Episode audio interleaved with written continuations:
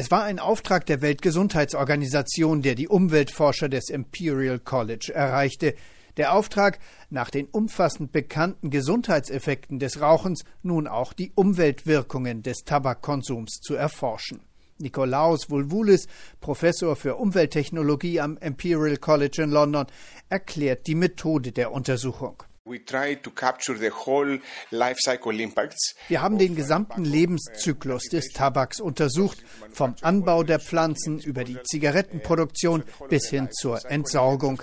Über diesen gesamten Lebenszyklus hinweg haben wir den Ressourcenverbrauch gemessen, die Emissionen, den Abfall und den Kohlendioxidausstoß von der landwirtschaftlichen Produktion bis zur Entsorgung. Das Ergebnis, Rauchen schädigt die Umwelt erheblich und verbraucht enorme Ressourcen. Der Klimaschaden, den der Tabakkonsum verursacht, entspricht zum Beispiel dem Schaden, der dem Land durch ganze Länder wie Israel oder Peru zugefügt wird.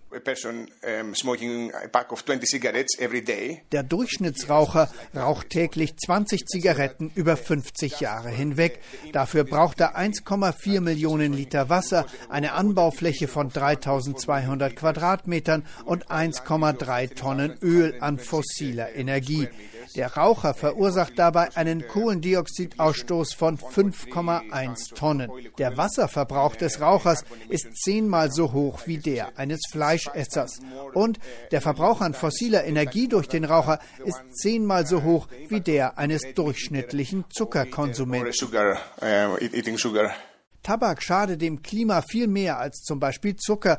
Gemessen am Durchschnittsverbrauch von Tabak und Zucker ist der Klimaschaden durchs Rauchen viermal höher als durch den Verzehr von Zucker. Die Studie geht von aktuell jährlich sechs Billionen produzierten Zigaretten aus, die von etwa einer Milliarde Menschen geraucht werden.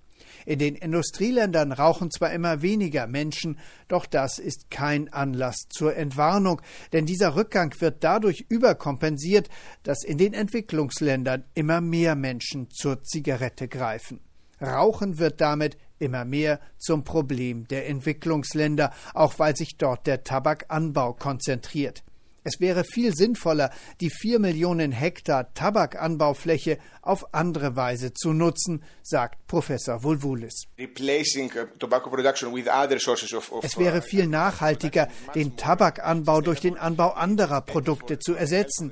Das wäre besser für die Gesundheit der Menschen, aber auch für die Wirtschaft dort. Angesichts knapper Ressourcen macht es viel mehr Sinn, höherwertige Pflanzen anzubauen. Das wäre gut für die örtliche Wirtschaft, aber auch für die Weltwirtschaft. Politisch mache es deshalb Sinn, weltweit noch viel stärker gegen das Rauchen vorzugehen, so der Londoner Umweltexperte. Uh, Zigaretten schaden nicht nur der Gesundheit, sondern bremsen auch den Wohlstand der Menschen. Das sollten die Tabakindustrie und die Regierungen berücksichtigen.